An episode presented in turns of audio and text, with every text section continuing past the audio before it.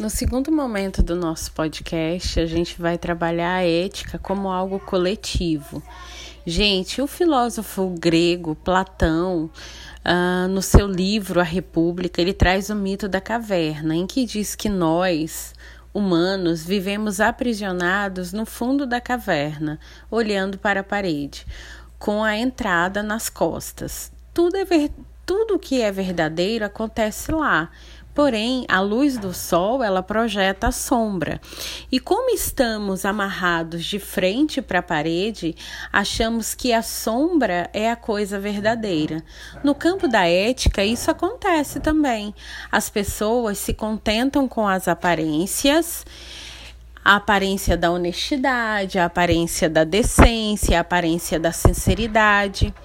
Aliás, nós somos capazes de ficar por trás falando o que os gregos chamavam de hipócritas, aqueles que ficavam ocultos, dizendo as falas sem aparecer, de onde vem a ideia de hipocrisia, aquilo que não se mostra, que fica na sombra.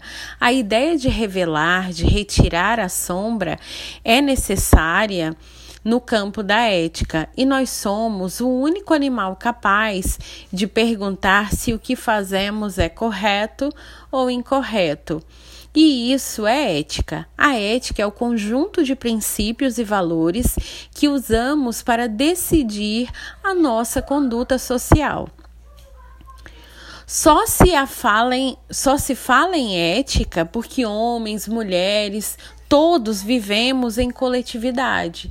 Se eu fosse sozinho, não existiria a questão da ética. Afinal, ética é a regulação da conduta da vida coletiva. Se só existe um ser humano no planeta, o tema da ética não viria à tona, porque ele seria soberano para fazer qualquer coisa sem se importar com nada.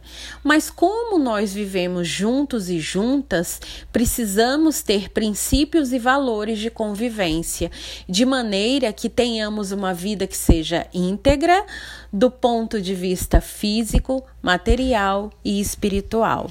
A moral é a prática, portanto, existe moral individual.